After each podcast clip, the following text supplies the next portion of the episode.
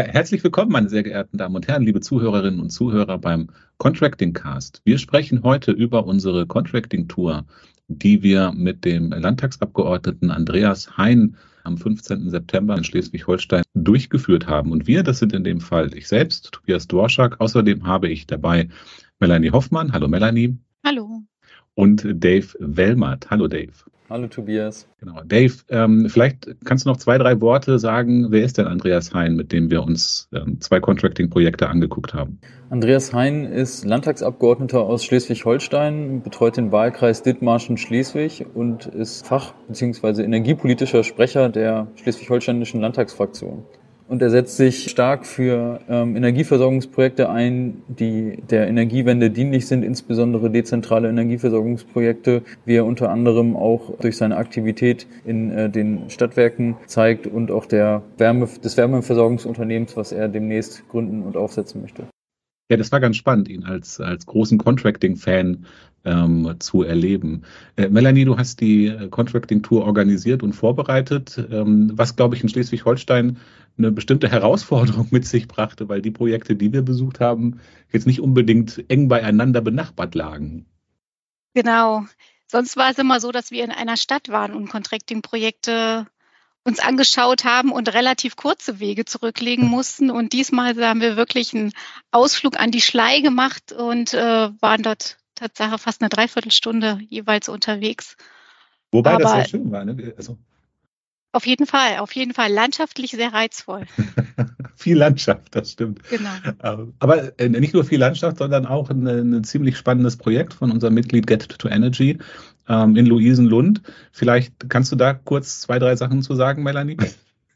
Die Stiftung Luisenlund ist ein ist ein privates Internat und Gymnasium, wie gesagt, schön gelegen an der, an der Schlei mit einer riesengroßen Fläche. Die haben insgesamt 17 Schul- und Wohngebäude, die versorgt werden müssten. Und aufgrund der großen Fläche äh, wurde jetzt gesagt, haben sie auch die Möglichkeit, ein eigenes Heizhaus zu bauen. Und ähm, sie wurden vorher mit Öl und Gas beliefert und versorgt und demnächst zukünftig, beziehungsweise ab, ab diesem Schuljahr soll es dann so sein oder ist es dann nun so, dass über 90 Prozent mit Biomasse versorgt wird und hocheffiziente Kraft-Wärme-Kopplung eingespeist wird.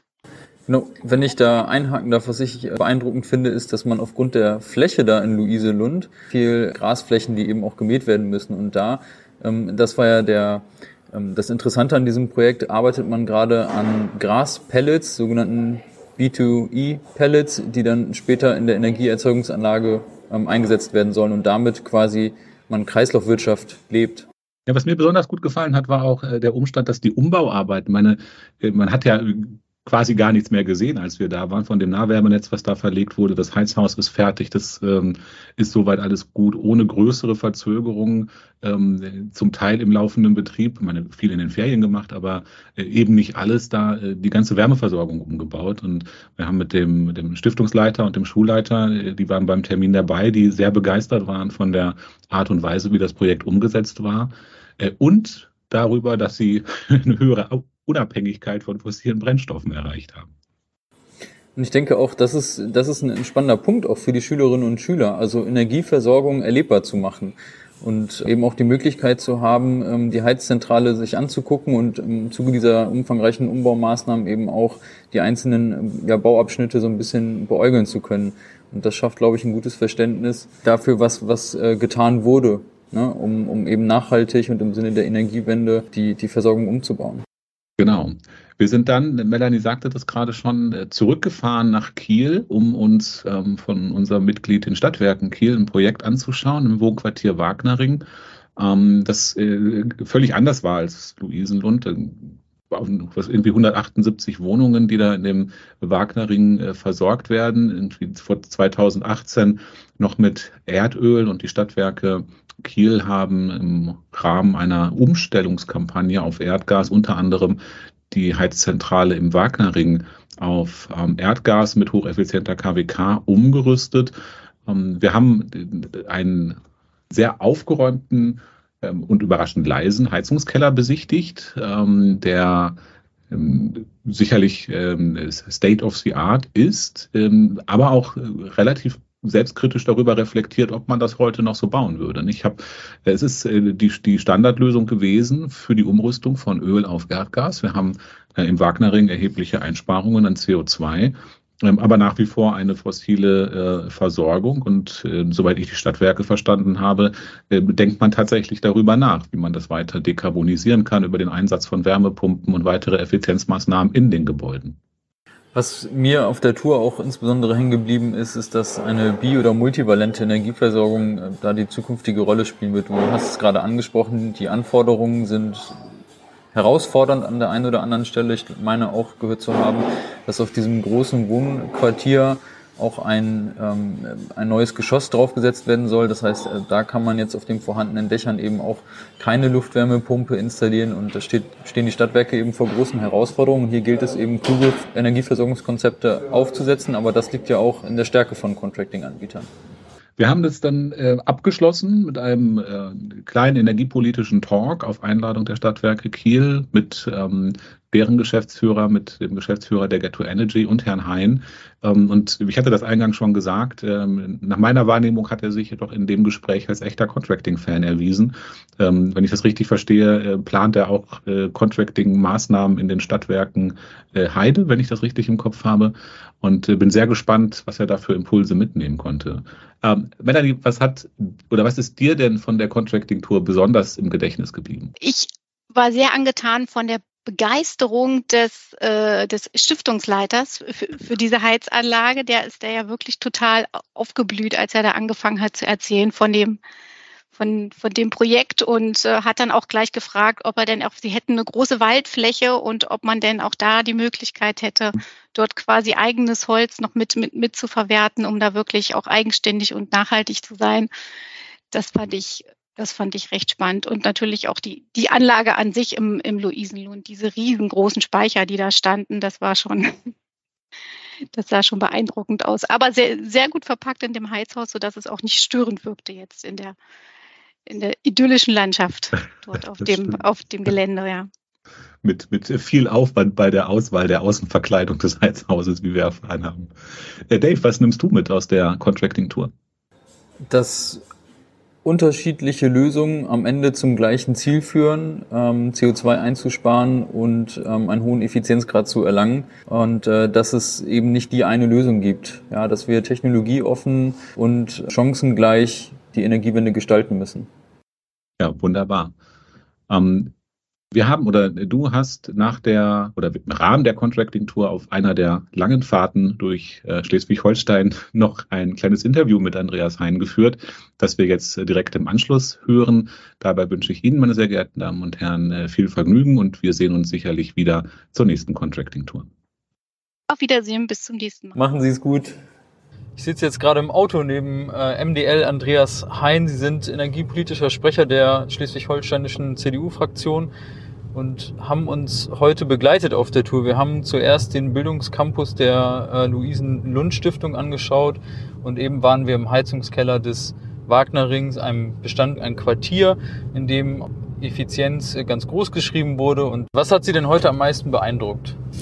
Also am meisten beeindruckt hat mich natürlich erstmal, dass es so viele Menschen gibt, die sich äh, mit dem Thema auseinandersetzen und schon vor Jahren, wie man ja hier gesehen hat, damit beschäftigt haben und gesagt, wir müssen neue Wege gehen. Wir müssen ähm, erneuerbarer werden, wir müssen klimafreundlicher werden und wir müssen vor allen Dingen auch gemeinschaftlich auftreten, weil solche Projekte mitunter auch komplex sind.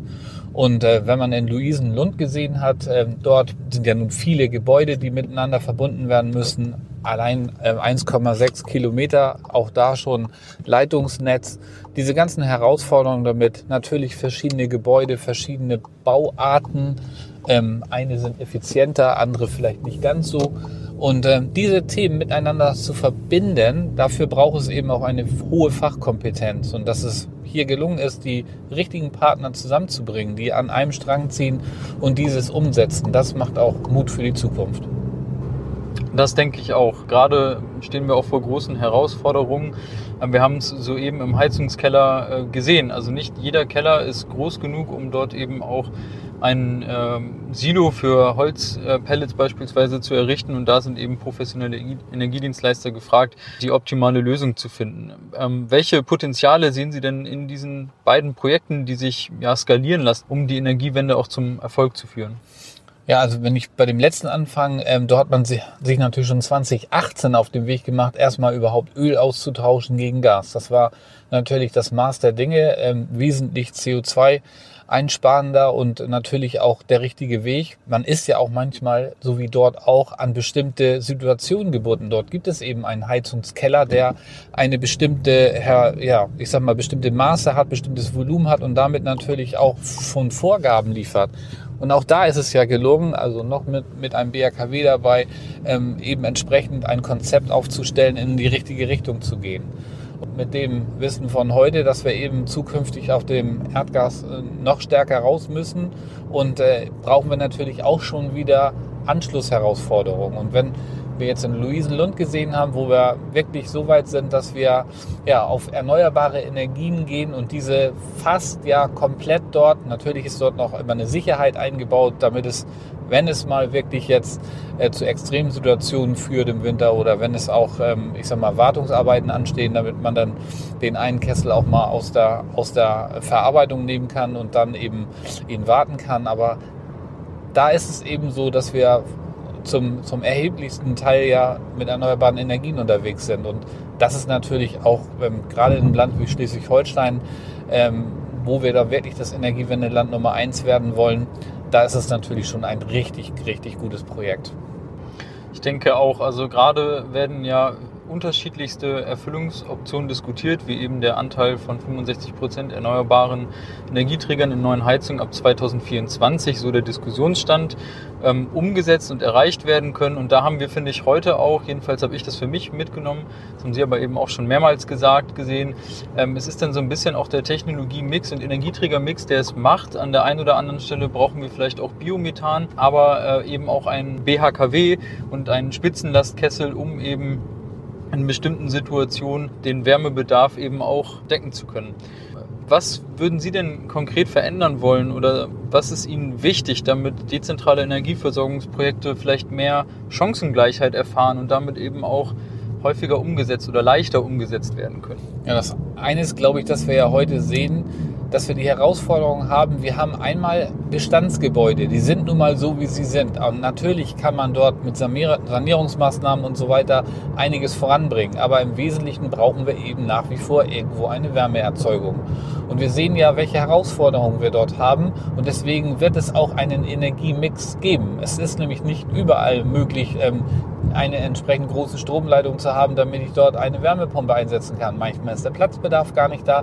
Ein anderes Mal stört es vielleicht aufgrund der Geräuschemissionen. Und von daher ähm, sieht man mal, dass es wichtig ist, dass wir verschiedene Energieerzeugungsarten in einem Mix im Prinzip zusammenbringen, um die passgenaue Lösung für dieses Gebäude bzw.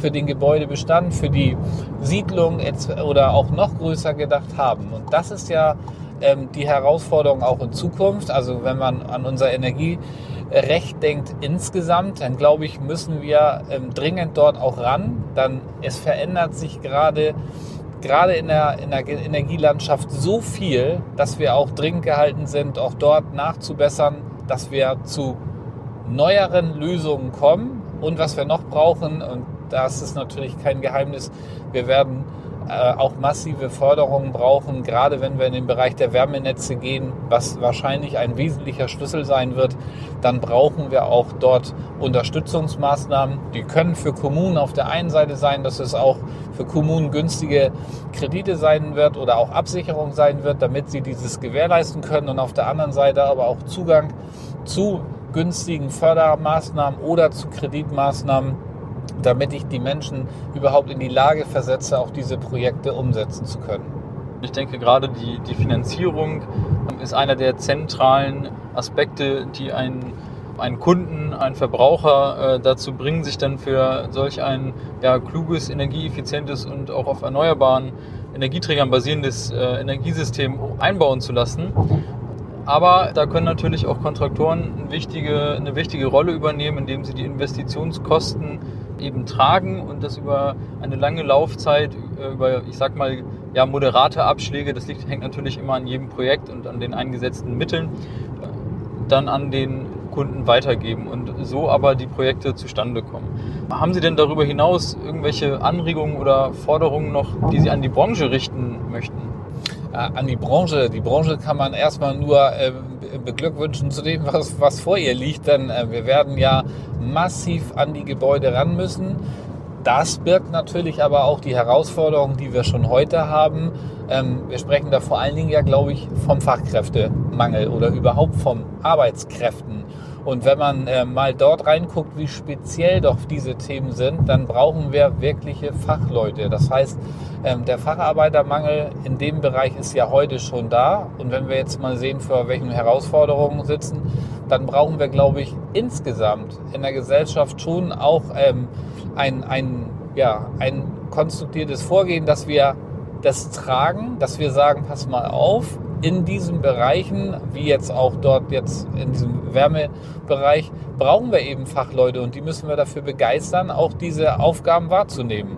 Und es ist ja, wenn man aus der Vergangenheit guckt, nicht mehr klassisch, ähm, wir bauen jetzt nur noch die Öl- oder Gasheizung, sondern Sie haben es angesprochen, wir haben heute Energiedienstleister, weil dieses, dieses Thema einfach wesentlich komplexer geworden ist. Und ich glaube, die größte Herausforderung ist erstmal dort die richtigen Menschen zu finden in den ganzen verschiedenen Bereichen. Das sind ja nicht nur die, die die Anlage wirklich aufbauen, sondern es sind auch die Ingenieure, die es errechnen. Es sind die Dienstleister, die am Ende des Tages die Berechnung machen. Also es ist sehr, sehr vielfältig und von daher auch spannend. Und ja, ich kann die Branche da nur ermutigen, ähm, Vollgas zu geben und weiterzumachen, weil wir brauchen solche Lösungen, wir brauchen Energiedienstleister, wir brauchen Contracting-Modelle, die beherzt vorangehen und gute Beispiele liefern, die dann nachgeahmt werden können.